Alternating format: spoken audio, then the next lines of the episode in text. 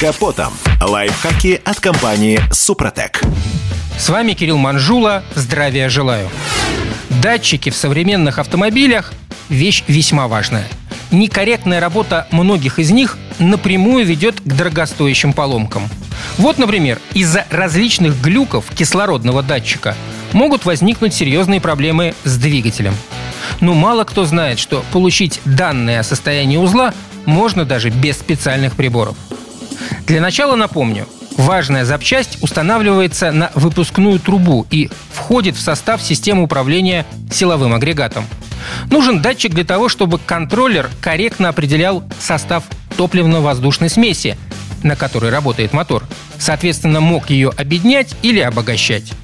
Неисправная деталь всякий раз обманывает контроллер. Например, показывает, что смесь слишком богатая, хотя на самом деле все не так – из-за этого электроника ее объединяет, и движок начинает функционировать неустойчиво, особенно на холостых оборотах. Проверка элементарна.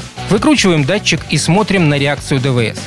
Если все ровно и стабильно, вот и причина. Дальше нужно менять запчасть, либо пытаться ее почистить. Нередко чувствительный элемент зарастает нагаром и, как следствие, начинает работать неправильно. Обычно он выдает высокое напряжение, то есть показывает богатую смесь. В него можно попытаться вдохнуть жизнь, просто проехав по трассе на высоких оборотах от 3,5 тысяч. Тогда температура отработавших газов станет высокой, датчик сильно нагреется и нагар с него просто сойдет. Часто такой безоперабельный метод помогает.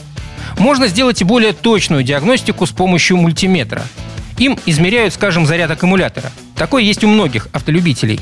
Для этого сначала подключаем щупы прибора к непрогретому датчику. Обычно его напряжение 450 микровольт. А вот после прогрева оно начинает колебаться в районе от 100 до 900 микровольт. По этим цифрам и судят о составе смеси и исправности механизма. Верхний уровень говорит, что смесь богатая, низкий, что бедная. Далее сознательно делаем подсос воздуха и смотрим, как на это отреагирует прибор. Если сигнал упал до 100 микровольт, кислородный работает верно. В ином случае придется менять запчасть на новую.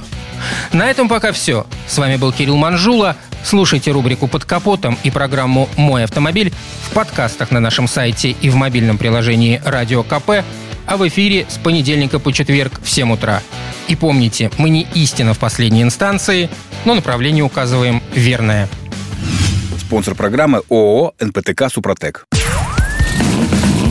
Под капотом. Лайфхаки от компании «Супротек».